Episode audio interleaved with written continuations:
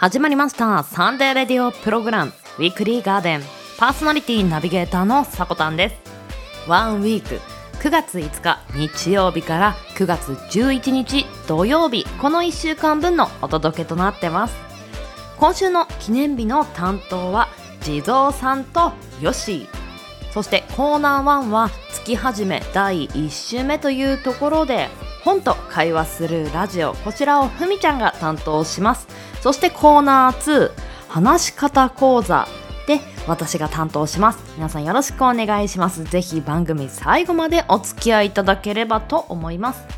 はいこんにちは。週末週明けいかがお過ごしでしょうか。9月にも入りましたね。あの普段歩いている道とかをね見てみると少しまあ空の具合もなんですけれども夏がね遠ざかっていってるなというのを感じる人も多いと思います。あの空の青の濃さって夏ならではですよね。あれがなんかどんどん白く霞んでいくようなそんな印象になるんですけれどもまあ過ごしやすさっていうのも上がりますよね。あの体調管理また少しね大変になってくると思いますがぜひ美味しいものを食べてお過ごしください。まあ、そんなねいつもの日常の道の彩りが少し変わっていくというね点から今日はオープニングトークをお話しさせていただきたいなと思ってるんですけれども皆さんこのカラーバス効果というのをご存知でしょうか？さこたんはよくね心理学が好きですからね。このカラーバス効果って名前を知ってなくても実は体感してる人も多いと思うんですよ。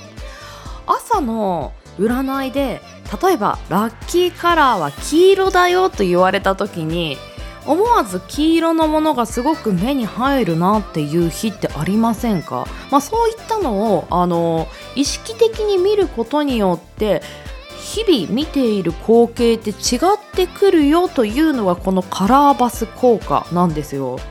毎日同じ道を通勤してるとしたら今日は動物を見ようとね、飛んでいるスズメとかカラスとか渡り鳥とかそういったものに目がいったり街の野良猫だったりとかあとは散歩中のワンちゃんだったりとか。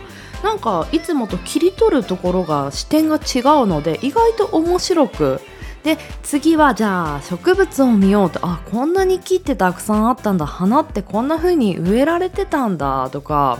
あとは人を見ようでもいいですし結構そのジャンルを狭めるとまたなおさら面白いそうです。発見するのに。でそういうのって観察眼とか目も鍛えられるかなとも思うんですよ。まあなんだろう毎日ね同じ日常でなんか刺激が足りないなという人はこのカラーバス効果取り入れてみるのはいかがでしょうか。そしてこの季節の変わり目ですのでその中でもなんかね違うことが楽しめるかなとも思います。日々新しい発見が新鮮味というかねやる気とかを流してくれると思いますのでぜひぜひ楽しんでいきましょう。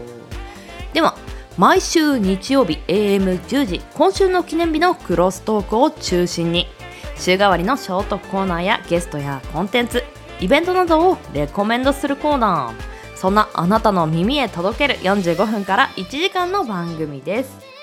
音声配信アプリスプーンスタンド FM インターネット視聴サービスのポッドキャスト YouTube さまざまなプラットフォームで配信中。提供はウィークリーガーデン制作部およびサコメン有志にてお届けしております。それでは今週もウィークリーガーデンオープン。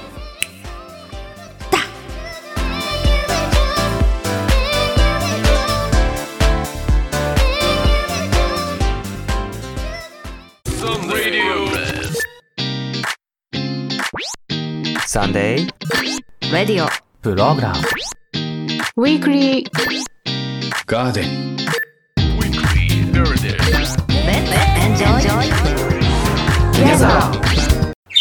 Sunday Radio Program Weekly Garden 毎週日曜日お昼前 AM10 時キャストにてオンエア。1週間の情報番組個性豊かなパーソナリティ5名と番組をお届けします。さこたんです。リゾーです。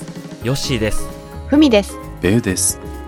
番組オリジナル BGM をはじめメインコーナーの今週の記念日はクロストークにてお届けです。季節に沿ったコーナーゲストを紹介するコーナーなど情報は盛りだくさん。ラジオコンテンツウィークリーガーデン。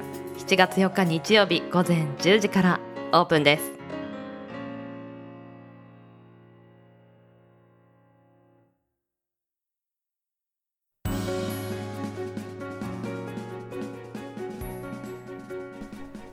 9月の5日日曜日から9月の11日土曜日、今週の記念日です。こちらは一般社団法人日本記念日協会のホームページに記載されている協会に登録された記念日を紹介していきます。今週全体の項目数は119項目でした。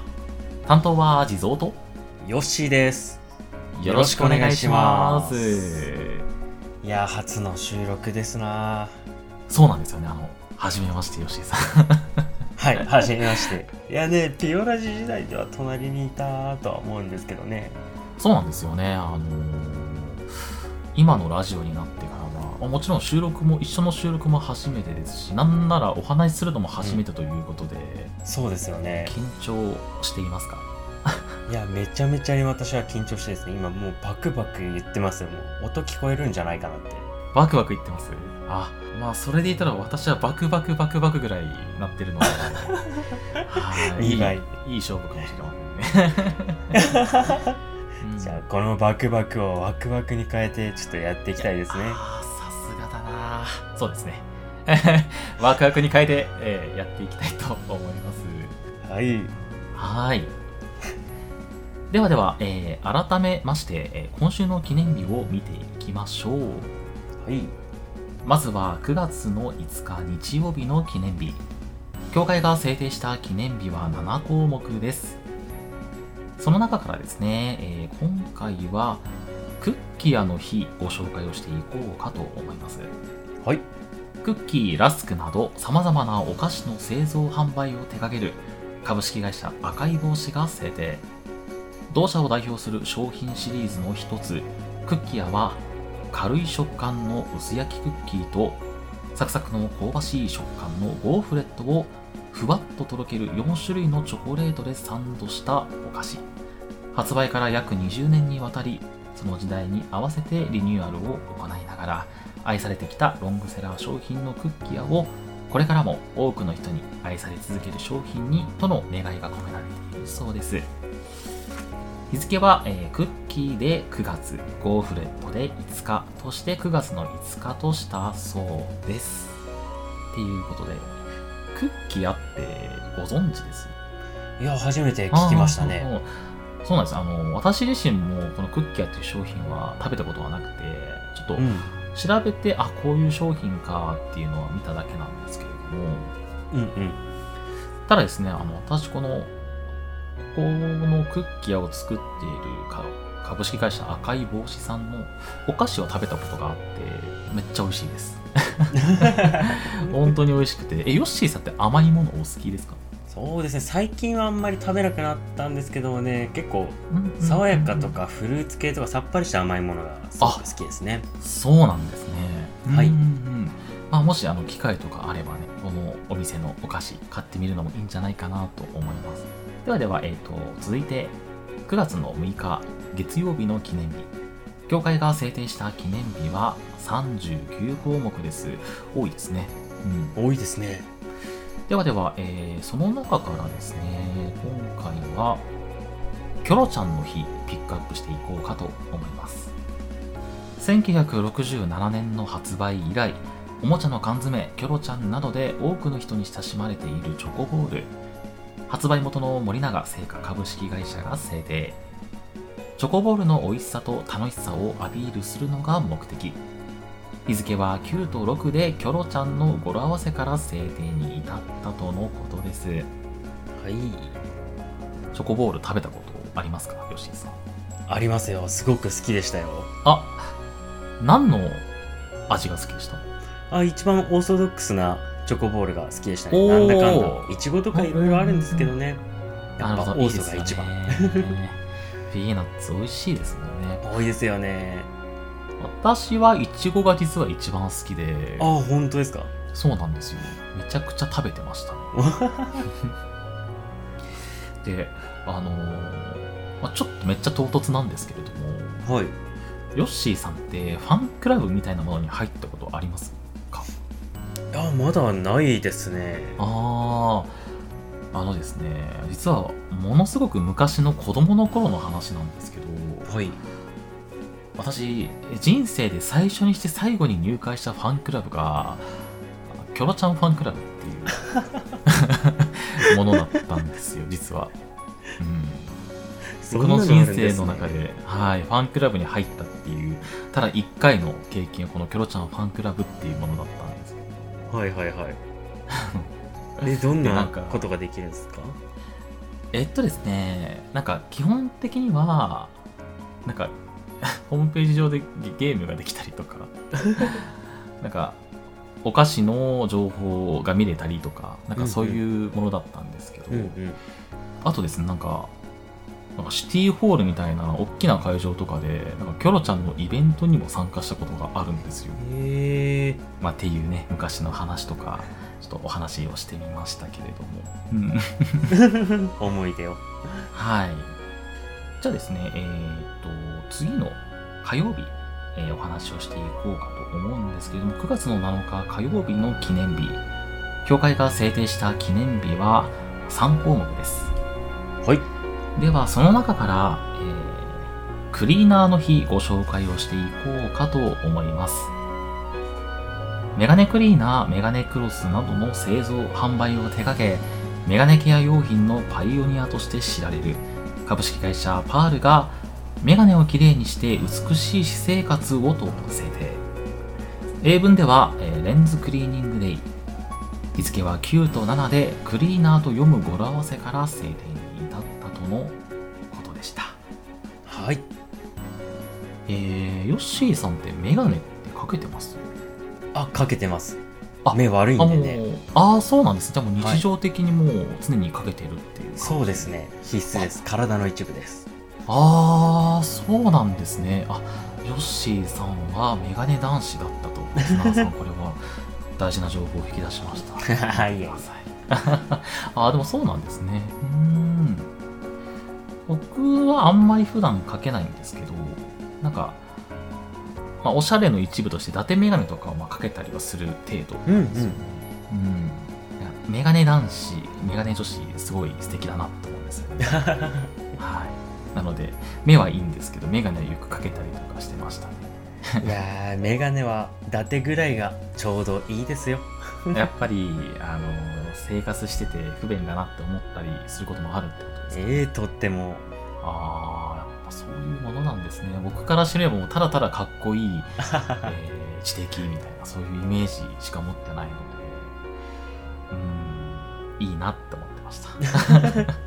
まあまあ、この目がね、見えにくいっていうデメリットをこうおしゃれっていうのに変えていけるのは結構楽しみの一つではあるんでね。うーん、いいなと思いますね。はい。ではでは、えー週の折り返しですね。えー9月の8日水曜日の記念日。協会が制定した記念日は18項目です。はいえーその中から、えー今回は林の日ご紹介していこうかと思います。養殖シリーズ新厨房学を製造販売する株式会社丸善純駆動書店が制定同社の前身である丸善株式会社の創業者林雄適氏が考案したとされる林ライス。その林ライスの食文化をより多くの人に伝えていくのが目的。日付は、えー林雄適氏の誕生日1837年9月の8日から制定に至ったとのことですね。はい。はい、ということで、えまず、ヨッシーさん、丸善純駆動はご存知？あはい、知ってますね。うんあの有名な書店ですよね。はいはい。あの私、この丸善がはい書店以外のビジネスをまずやってることを知らなくて、うーん。このまずなんか養殖シリーズを販売してるってことがまずびっくりだったんですよ。確かに食べ物のイメージはないですね。なかったんですよね、実は。はいはえ しかもその、丸善の創業者が、あの、もう私たちの生活に根付いているハヤシライスを考案した人っていうのも結構びっくりで、うーん。なんか、まあ、はや林さんって人が多分考案したんだなってことは なんとなく分かってたんですけどあマルゼンの創業者だったんだなってことは知らなくて、うんうん。結構驚きましたね。うんうんうん。そうなんですよ美味しいですよねハヤシライス。うんいいですよねよく、まあ、カレーかハヤシライスかなんうんて、うん。まあ、比べられたりするうん料理ではありますけれども、ヨッシーさんどっちの方が好きとかあります？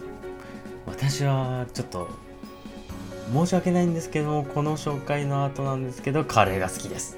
ああなるほど。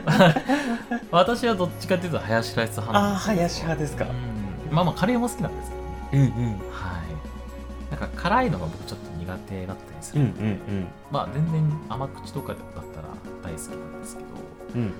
ハヤシライスだったらもうそれこそ、まあ、カレーは飲み物なんて言いますけど 僕からしてみればあのハヤシライスの方が飲み物としていけるくらいにはうん 相当ですね。ね。もうずるずるずるずるってなんだ。はい、まあ、飲めますねハヤシライス。はい。まあといったあのハヤシライスの日でございましたはいはい。じゃあ、えーということで、えー日曜日から水曜日まで駆け抜けましたけれども、後半は、えーヨッシーさんからの記念日紹介です。お願いします。Sunday Radio Program Weekly Garden はいそれでは後半はヨッシーがお話ししていきます。9月9日木曜日の記念日。協会が制定した記念日は28項目です。ちょっと多めですね。では行ってみましょう。私が選んだ記念日はこちら。ワクワクの日。ちょっと冒頭でねネタ使っちゃったんですけど。あ、ここにつながるわけですね。では見ていきましょう。ワクワクの日羽根付き焼きおにぎり専門店などを手掛ける株式会社ワクワクワクの桜木隼人氏が制定。見たり聞いたりするだけで気分が前向きになり元気になるワクワクという言葉を通して世の中が少しでもポジティブになるきっかけを作りたいとの願いが込められている。日付は0を和と読むことで0909をワクワクと読む語呂合わせから9月9日としたものとのことです。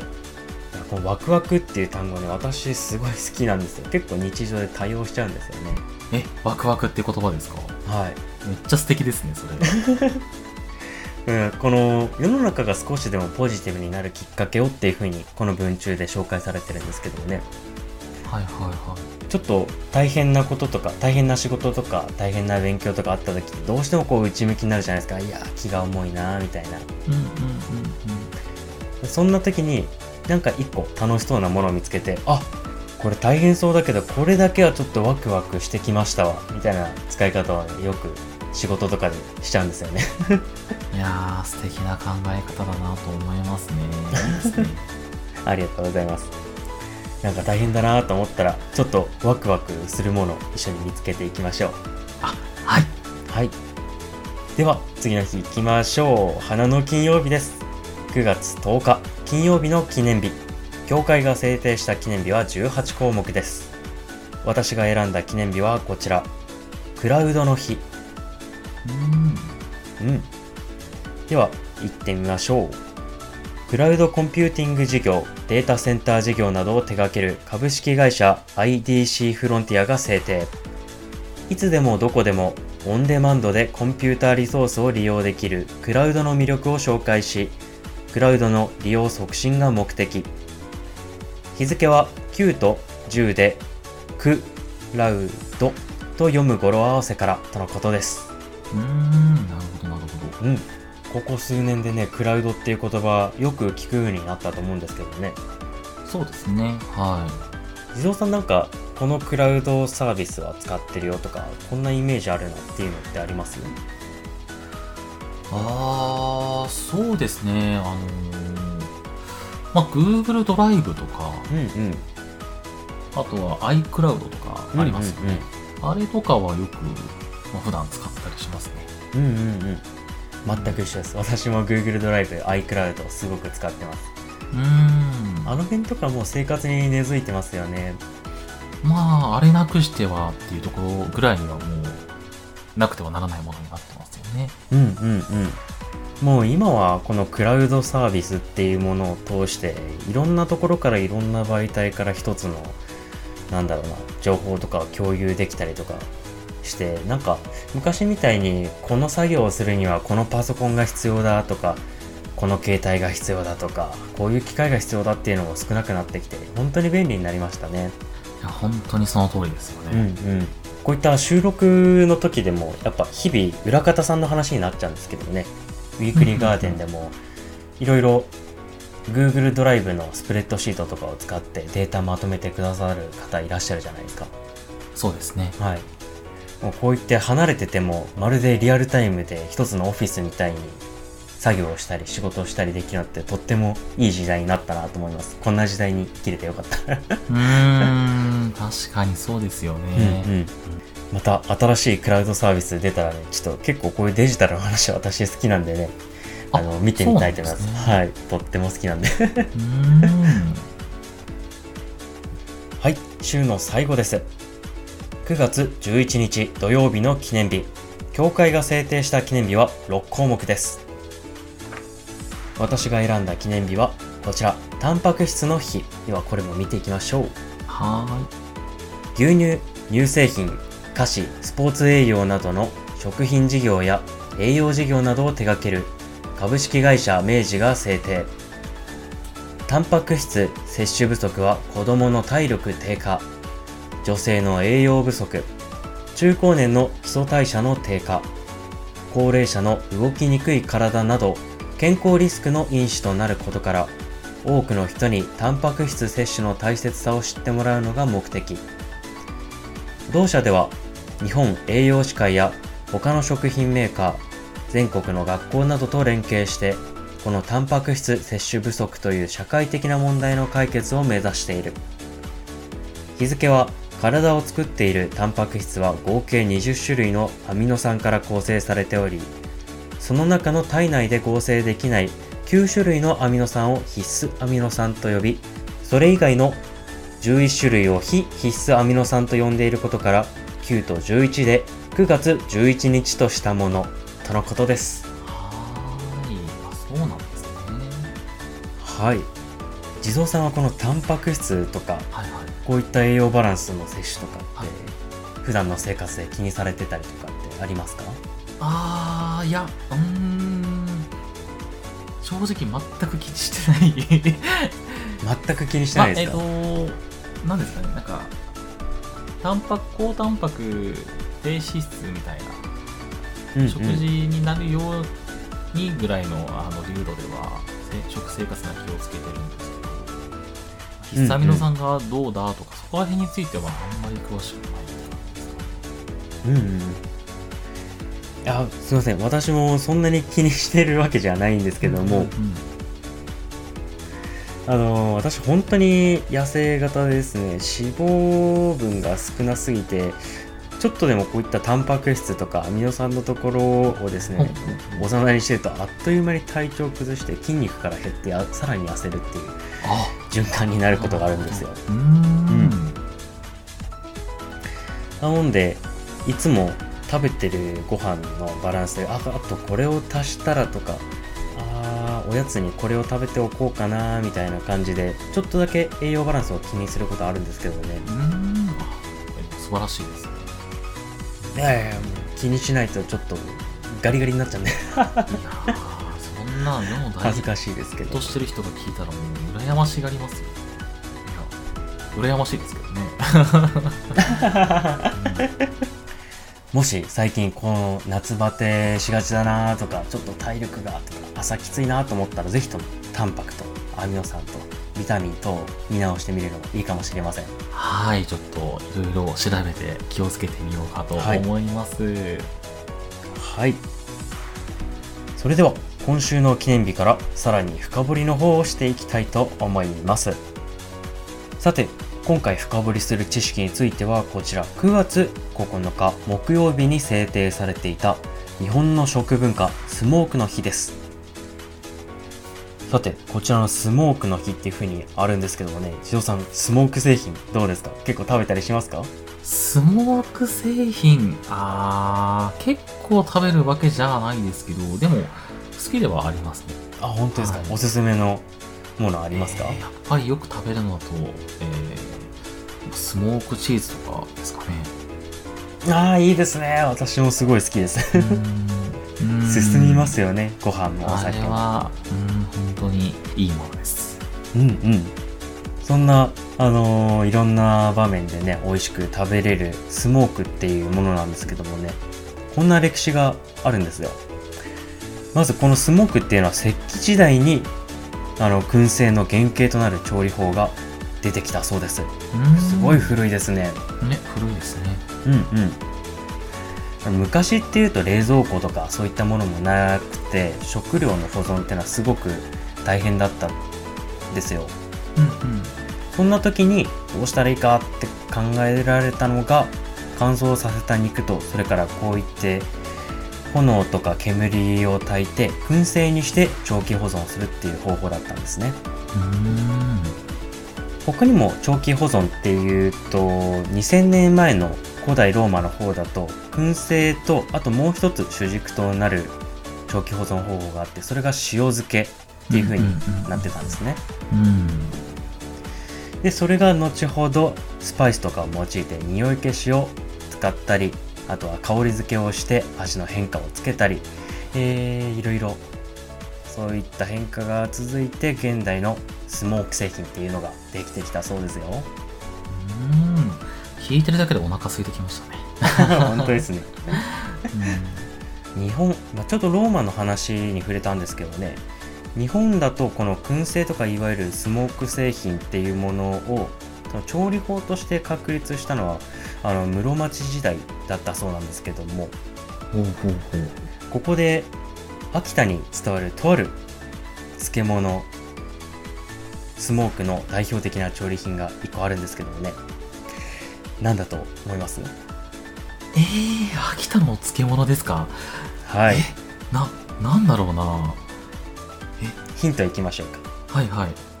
ヒントは、えー漬物っていうのは秋田弁でがっこって言います。あー、いぶりがっこですか？正解。あー、確かに。あ、いぶ、あ、いぶしてますね。はい。なるほど、なるほど。はい。これがこのいぶるっていうのが煙を出る様子を表しててでこの秋田弁のがっここれを合わせたのがあのいぶりがっこなんですよあー、そうなんですね。うんうん。いやーいぶりがっこね美味しいですよね。ちょっと喋ってる間にすごく口の中がですねウェットになったんですけど。ウ ェ口の中がウェットになってきました。ットになりました。いやーでも確かに。それこそさっきあのスモークチーズの話が出ましたけど、はいはいはい。多分いぶりがっことクリームチーズを合わせて食べるみたいな食べ方もあるらしいですよ。えー、本当ですか？いやたまらないですねこれはたまらんぞって話です。ねもしこのイブススモークの日と合わせてもっと調べてみたい方は9月9日日本の食文化燻製スモークの日をさらに調べてみてみてください。はい。はい。では協会が制定した今週9月5日日曜日から9月11日土曜日までの記念日をご紹介いたしました来週の今週の記念日の担当はさこたんさんとベウさんですここまでの担当はリゾートヨッシーでしたまたねー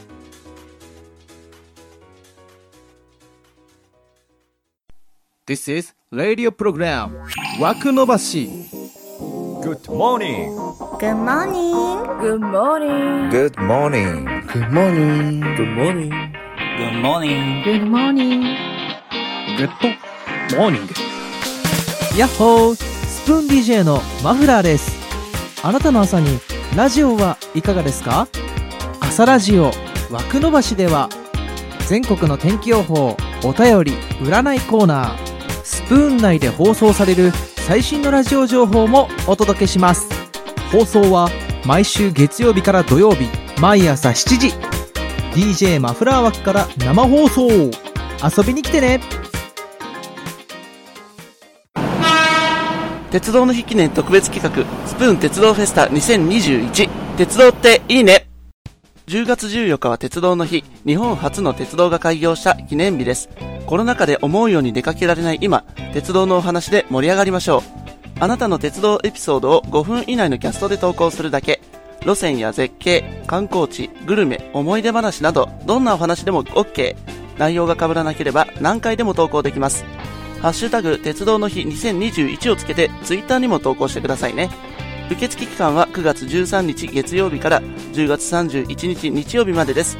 詳しくは、スプーン鉄道フェスタ専用アカウントをチェック。皆様のご参加をお待ちしています。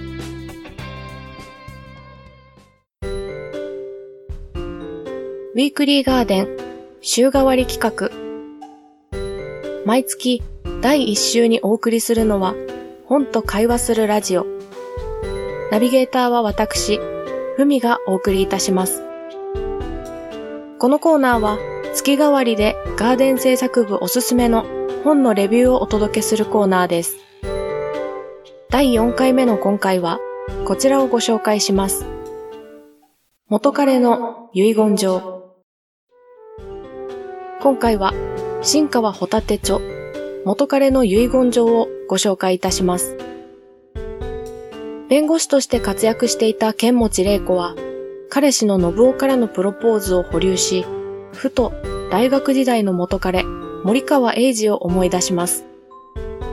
玲子は英二にメールをして、しばらくしてから英二から帰ってきた返事が、英二は亡くなりました、との一報でした。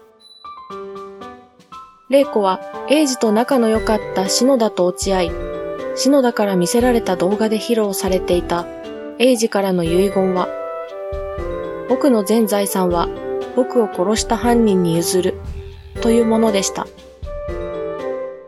その遺言を不思議に思い、いろいろ調べるうちに、英二が持っている会社の株と家族との関係が怪しいと気づいた玲子は、この財産相続の争いに篠田がエイジにインフルエンザを感染させたというストーリーを仕立て、篠田と名乗りを上げることにします。玲子の観察力と起点で、見事犯人を先行する面接に勝ち残ります。一方、元カノにも財産分与されることを知り、軽井沢の森川家別荘に向かった玲子。しかし、そこで鉢合わせたのは、所属している弁護士事務所の所長。上司に戦いを挑むことになってしまい、さらにはある無実の罪まで着せられてしまいます。玲子はこの財産相続の争いに勝てるのか、そして英治殺害の真相と結末はいかに。元彼と遺言状の単語だけでも情報量がすでに多いですね。タイトルだけでも皆さん思わず引き込まれるのではないでしょうか。遺言状って聞くと、なんだか重たい。亡くなった方の家族など、当事者しか触れることができないものだと思いますよね。今回の遺言状は、家族だけでなく、元カノのほか、様々な登場人物を巻き込み、一体誰が怪しくて何が真実なのか、私たち読者をまるで格乱するかのようです。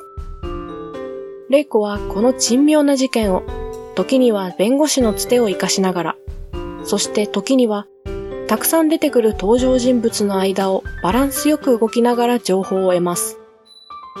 この謎解きの様子は読み進めていくにつれ、一つずつどんどん曇りが晴れていくようです。遺言状というテーマとは裏腹に、読んでいて重くなく、テンポがいいこの小説。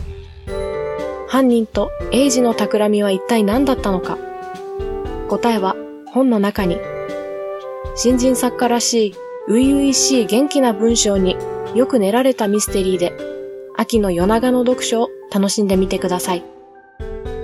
以上、第4回本と会話するラジオで紹介しましたのは、新川ホタテ著、元彼の遺言状。今日の担当は、ふみでした。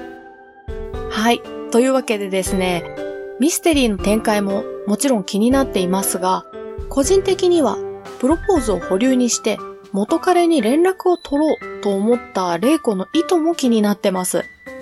玲子よ、今彼氏がいるのであれば、元彼のことを考えるのはやめてあげてほしいかな。玲子が元彼に送ったメールの内容とは一体何だったのか。そして、プロポーズのお返事はどうしたのか。こちらも気になるポイントですね。それではまた来月お会いしましょう。良い本との出会いがありますように。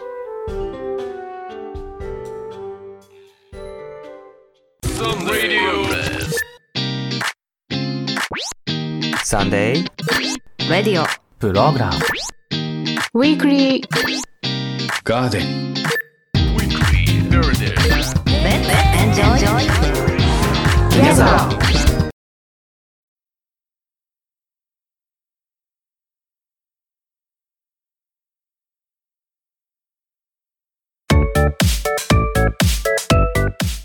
あなたの言葉遣いは大丈夫？話し方敬語講座。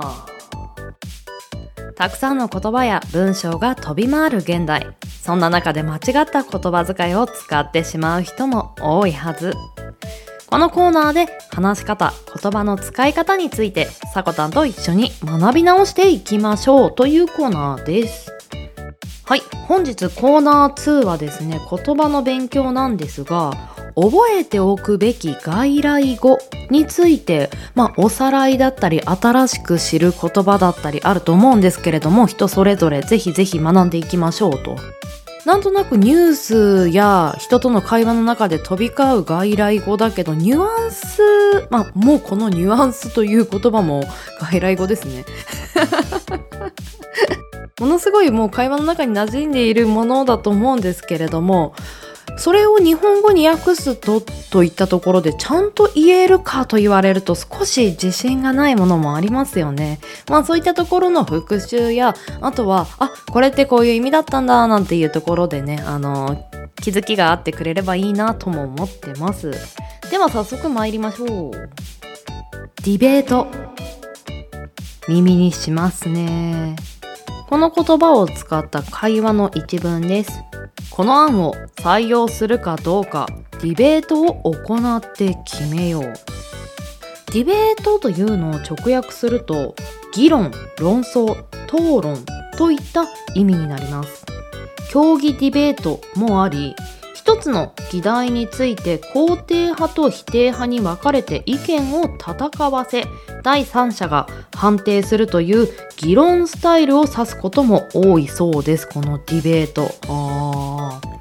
そのテーマのお題やものとなるもののマイナス面とプラス面の意見を交換させてあの他の方がジャッジすると、うん、確かにそうするといろんな範囲のことが見えて良さそうですよね。ディベートについて語ってしまった。はい。では続いていきましょう。ソリューション。この言葉もよく聞きますよね。この言葉を使ったセリフなんですけれども。御社が現在直面している問題に対して最適なソリューションをご提案いたします。ソリューションというのは解決策のことを表します。まあ、直訳すると解決、回答というものなんですが、もともとは IT システムを導入して業務上の問題を解決することを指してきましたが、最近では全般的な改善の提案として用いられるようになってきているそうです。IT 業界から広まった言葉なんですね。解決策、ソリューション、覚えましたか？はい、では続いていきましょう。フィードバック。これもよく耳にする言葉ですね。では例文のセリフいきますよ。新製品に対するアンケートの結果を開発にフィードバックして改善を検討してもらおう。このフィードバックという言葉の意味はある動作によって生じた結果をもとに原因部分や全体を調節する行為を意味する言葉だそうです。そしてビジネスでは特に企業が提案したサービスや商品に対する顧客の反応を受けてサービスや商品を改良していくことも指すそうです。フィードバック、まあ、取り入れてっていうことでしょうね。自分がまあ提案したもの出したもの作品や何かに対する意見を次に作る時には反映させるといった行動をフィードバックというそうですね。大丈夫ですか？頭プスプスいってませんか？まだまだいきますよ。ダウンサイジング。セリフの例文です。急激な業務拡大で組織が大きくなりすぎたのでダウンサイジングを検討しましょう、物のサイズや組織の規模を小型化することをダウンサイジングというそうです。近年は経営合理化を目的とした会社組織のスリム化を行うことが多いです。人員の整理や解雇リストラにより湾曲な表現としてこの言葉を好んで使う。あーなるほど。カタカナ用語を駆使することによってあの少し和らげた表現にしているというところも担っているんですねカタカナとは。ダウンサイジング、うんこの夏アイスを食べ過ぎたそこのあなた体のダウンサイジングを行うのはいかがでしょうか？違いますか？はいでは最後の用語ご紹介していきましょう。セグメンテーションこの言葉を用いたセリフです。市場をセグメンテーションした上で新製品の販売戦略を考えよう。市場をセグメンテーションした上で新製品の販売戦略を考えよう。このセグメンテーションという言葉は細分化区分けといった意味だそうです。マーケティングの分野では製品に応じて市場を細分化しそれぞれに適した販売方法や広告展開などを分析し実行することを指すそうです。ああこれマーケティングの方から出た言葉なんですね。セグメンテーション。うん。この場合マーケットセグメンテーションとも言うそうです。あーマーケティングの方のことを言うときはさらに頭にマーケットってつけるんですね。うーんなるほど。確かにあのこのウィークリーガーデンだけを見てもだいたい20代後半から50代前半の方が聞いてくれているそうなんです。社会人のまあちょっと小ベテランになった人たちが聞いてくれてるんですけれども。なのでこういったあのビジネス用語やちょっと前にもバンプオブチキンの特集を組ませてもらったんですけれどもやっぱりバンプオブチキンもこのガーデンを聞いてくれているリスナーさんの層に熱いバンドといいますか、まあ、こういう風にラジオ一つとってもどういった人が聞いてるのかなっていうところを細かく見ていくとおのずとこういったコーナーはどうかなっていうヒントになったりしますよね。闇雲にいろいろやるっていうのもまあ悪くもないとは思うんですけれどもちょっとね考えてやってみるっていうのはいいかもしれませんねというところでまた外来語の復習というよりはセグメンテーションについてお話ししてしまいました。では エンディングへ参りましょう。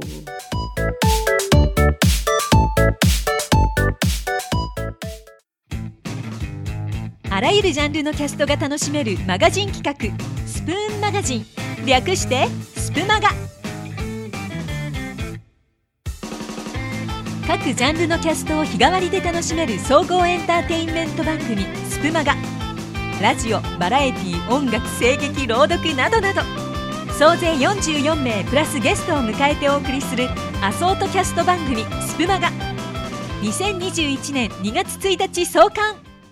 いつでも君に寄り添い素敵な日になるようにページをめくればほらあなたの好きがここにある。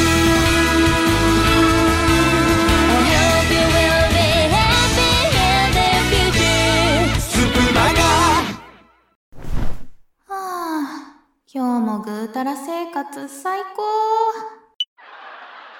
高。ん？この人たち、キラキラしてるな。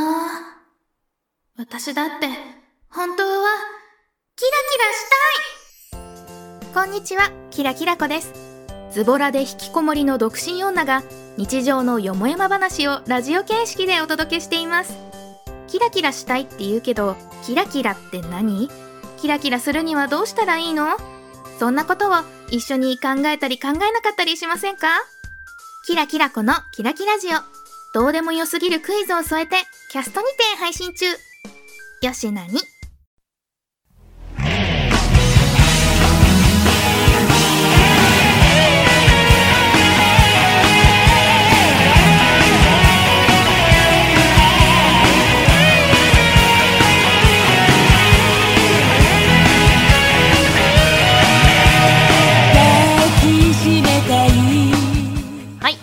本日もクロージングのお時間です。ウィークリーガーデンシャープ 10CM の提供は音声配信アプリスプーンよりマフラーさん山田正樹さんスプマガさんキラキラ子ちゃんの CM4 本流させていただきました。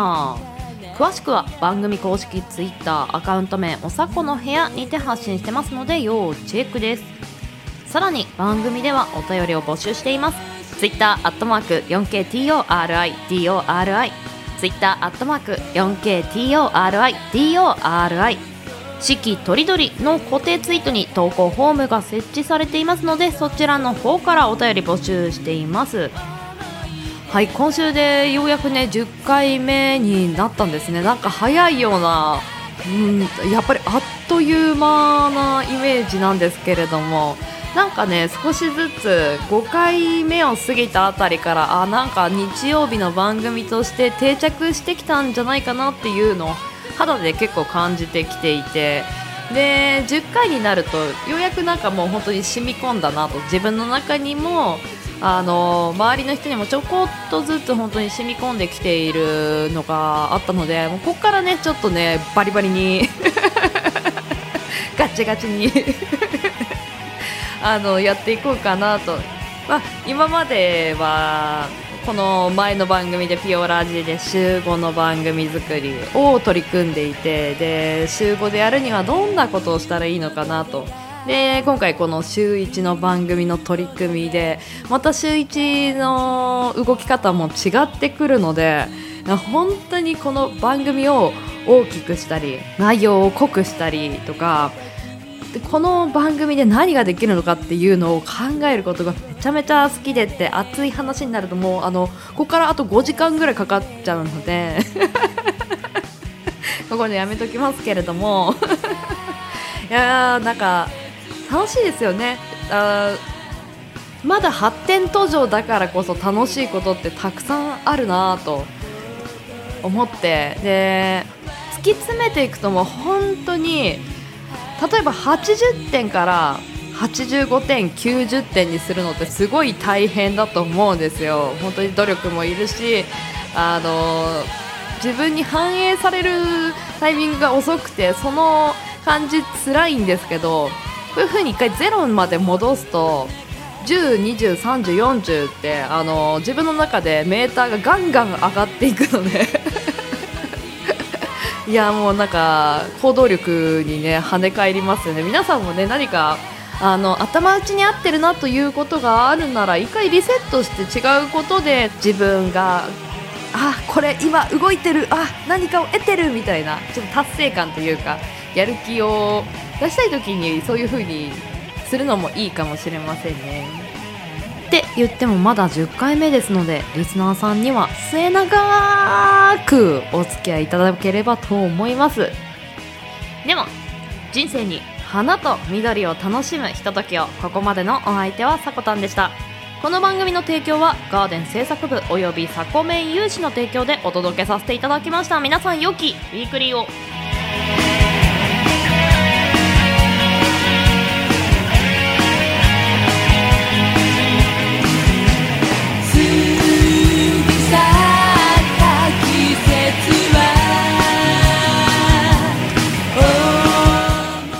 シャイ行ってきます。いつも聞きに来てくれてどうもありがとう。今日も君はサコメン。